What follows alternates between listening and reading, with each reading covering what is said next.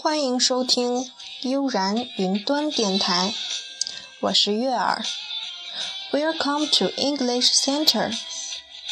今天为大家朗读一段乔布斯当年激励员工的一篇演讲。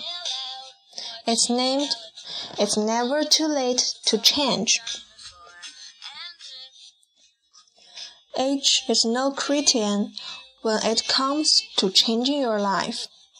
In fact, it might be just the opposite. The older we get, the more we must change.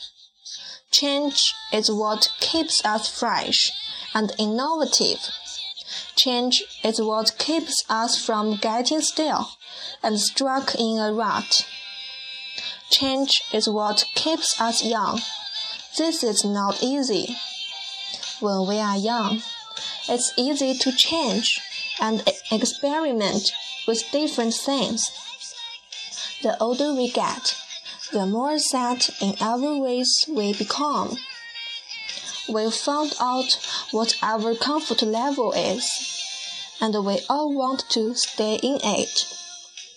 We don't want to be risk takers anymore, because risk frightens us, and simply not changing seems so easy. We must fight through this. We must look fear straight in the eye and take it on. We must tell ourselves that we have too much value not to change. I believe that Jim, who is on my staff, is one of the best assistant coaches in the country. But I almost didn't hear him three years ago because I thought that psychologically he was too old, that he had lost the drive and the passion that an assistant coach needs.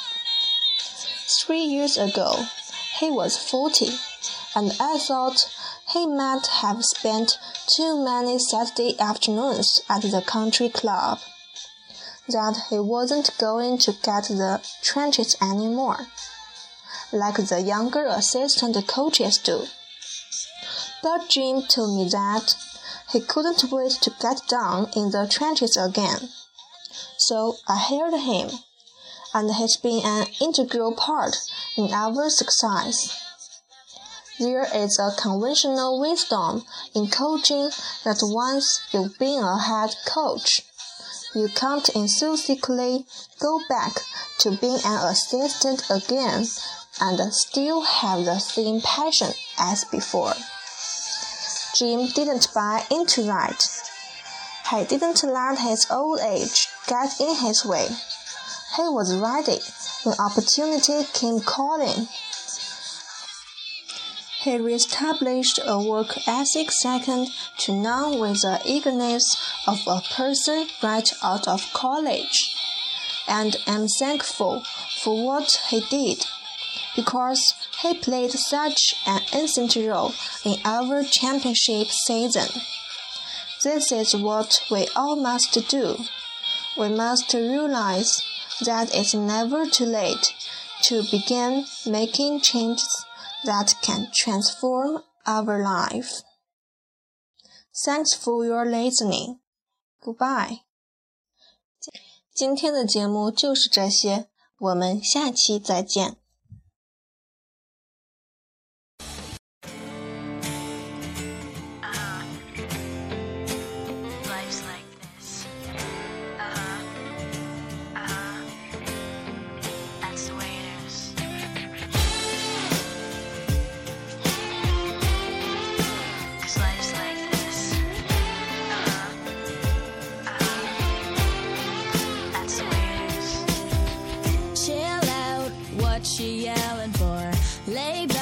It's all been done before. And if you could only let it be, you would see I like you the way you are. When we're driving in your car and you're talking to me one on one, but you become